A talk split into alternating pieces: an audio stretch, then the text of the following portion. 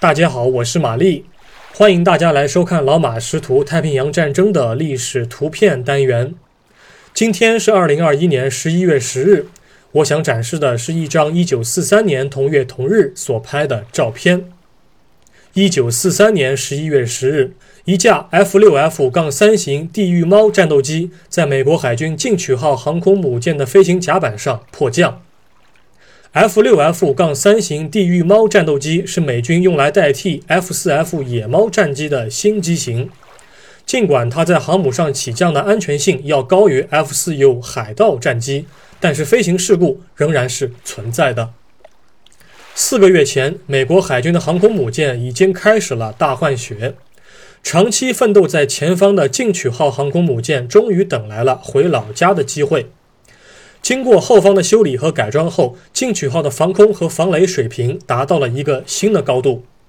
四十毫米博福斯防空炮的数量增加到十四座，二十毫米厄利孔防空炮的数量增加到五十门。而在水下部分，该舰也加装了防雷鼓包，提高了战场生存能力。此次改装历经了三个半月，进取号最终在十一月十日离开珍珠港，前往太平洋。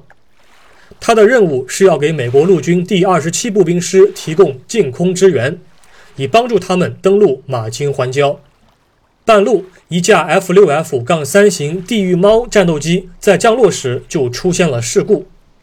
这架地狱猫隶属于美国海军舰载第二战斗机中队，飞行员是海军少尉拜伦·约翰逊。此时，美国海军预备役上尉小沃尔特·丘宁不顾生命危险，爬上战机，试图拯救这位受困的飞行员。可以看到，这架战机在迫降时失去了平衡，战机的左起落架已经崩断，机腹下方的副油箱正在起火燃烧。螺旋桨叶片已经停止转动，并严重变形。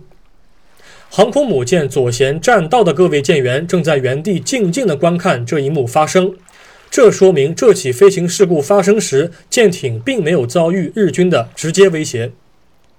除了这位军官的英勇行为之外，我们也可以看到，经过改装后的进取号具备多么可怕的舷侧近距火力。二十毫米厄利孔防空炮的数量多到惊人。如同是免费安装一样。值得庆幸的是，飞行员只受了轻伤，脱离了生命危险。本照是美国海军官方照片，现在收录于美国国家档案馆中，官方编号为八零杠 G 杠二零五四七三。